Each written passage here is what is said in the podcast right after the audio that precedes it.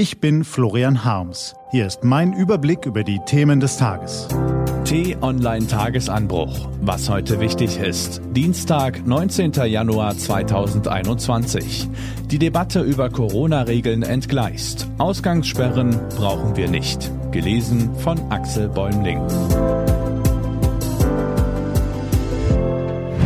Was war? Als Florian Harms gestern den Briefkasten öffnete, flatterte ihm ein Zettel entgegen. Zwang zur Impfung droht, schrien ihn Großbuchstaben an, darunter das Bild eines Kindes mit Spritze im Oberarm und schmerzverzerrtem Gesicht. Ein Professor Dr. so wie noch warnte vor 80.000 Toten und 4 Millionen Impfgeschädigten durch eine Corona-Zwangsimpfung in Deutschland. Er wollte den Flyer gerade in den Eimer schnipsen, da stutzte er und blickte auf die andere Straßenseite. Dort hatte ein Nachbar gerade den gleichen Zettel aus dem Briefkasten gezogen las ihn aufmerksam und nahm ihn mit ins Haus. Da ihm der Herr bisher nicht als Meshuggah aufgefallen war, entschloss er sich, die Sache genauer anzusehen. Also guckte er im Internet, was über Herrn Professor Dr. Sowie noch zu erfahren ist. Der Mediziner hat zwar früher ein Institut an einer Universitätsklinik geleitet, ist aber seit vielen Jahren nicht mehr in der Forschung tätig. Trotzdem verbreitet er seit Ausbruch der Corona-Pandemie unermüdlich seine Ansichten über das Virus. Er brandmarkt die Seuche als Fake-Pandemie, in der Politiker und Medien alles tun, um Angst zu verbreiten, die Menschen einzuschüchtern und die Gesellschaft zu spalten.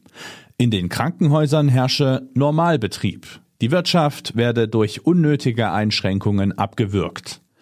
So lautet sein Vorwurf, der von unzähligen Gegnern der Corona-Politik in Foren, Chats und Postings beklatscht und weitererzählt wird, geadelt vom Professorentitel. Man könnte darüber lachen, wäre es nicht so beklemmend.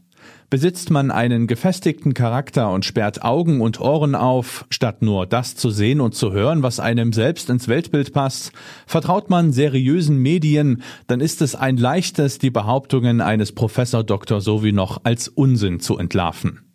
Aber je länger uns die Pandemie im Griff hält, desto schwerer scheint das vielen Leuten zu fallen. Sie sind zermürbt von der sozialen Isolation, von den täglichen Hiobsbotschaften, vom Winter und werden anfällig für das Gift einer kleinen, aber lauten Minderheit, die im Internet und in Briefkästen ihre Spuren hinterlässt, die den Regierenden Panikmache vorwirft und dabei selbst mit irrationalen Behauptungen Ängste schürt. So trägt sie dazu bei, viele Bürger genau in dem Moment zu verunsichern, in dem diese eigentlich besonders standhaft sein müssten. Das hat Folgen. Die Skepsis gegen die Corona-Impfung wird nicht kleiner, sondern größer. Damit droht unsere schärfste Waffe gegen das Virus stumpf zu werden. Vielerorts wollen Menschen die Spritze gar nicht haben und in ihren Befürchtungen werden sie von dubiosen sowie noch Medizinern bestärkt. Auch die Regierenden tragen eine Mitverantwortung für die mangelnde Impfbereitschaft vieler Bürger. Da ist erstens die mangelnde Aufklärung. Der Flut an hanebüchener Panikmache stehen erstaunlich wenige Informationen der Ministerien und Behörden entgegen. Vor allem in den sozialen Medien bräuchte es eine wirksame Aufklärungskampagne gegen all die Gerüchte, Lügen und Verschwörungen. Zweitens verdient der Impfplan ein Fragezeichen. Ist es wirklich sinnvoll, die Spritzen ausnahmslos nach Alter und Gefährdung gestaffelt zu verteilen? Wäre es nicht besser, Spitzenpolitiker würden wie in Israel und Polen mit gutem Beispiel vorangehen und dadurch vielen Bürgern die Furcht nehmen? Drittens preschen Regierende zu oft mit Versprechen vor und müssen später zurückrudern. Die monatelange Debatte um Lockdowns und Lockerungen hat viel Vertrauen zerstört. Ebenso die voreilig bejubelte Corona-App und nun die Ankündigung, dass es für Geimpfte keinerlei Privilegien geben werde. Also Lockdown für alle bis zum Herbst oder wie?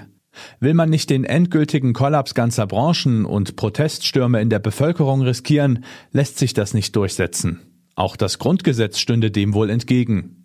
Stellt sich in der Forschung heraus, dass Geimpfte nicht nur geschützt, sondern zudem nicht mehr ansteckend sind, spricht nichts dagegen, dass sie wieder in Restaurants spazieren, Reisen unternehmen und Partys feiern. Aufklärung, Weitsicht und Wahrhaftigkeit sind in diesem Corona-Winter dringend nötig, damit die Sowinochs nicht noch mehr Leute verunsichern. Was steht an? Die T-Online-Redaktion blickt für Sie heute unter anderem auf diese Themen. Heute Nachmittag geht es zur Sache. Die Kanzlerin und die Ministerpräsidenten werden auf ihrer Videokonferenz um noch härtere Schritte gegen das Coronavirus ringen. Morgen endet Donald Trumps Amtszeit. Sein früherer nationaler Sicherheitsberater John Bolton zieht ein klares Fazit. Trump wird definitiv als der schlechteste US-Präsident in die Geschichte eingehen. Und plötzlich reden alle über Clubhouse. Was kann die neue Social-Media-App und was ist so toll daran? Diese und andere Nachrichten, Analysen, Interviews und Kolumnen gibt's den ganzen Tag auf t-online.de. Das war der T-Online-Tagesanbruch vom 19. Januar 2021. Produziert vom Online-Radio- und Podcast-Anbieter Detektor FM. Immer um kurz nach sechs am Morgen zum Start in den Tag.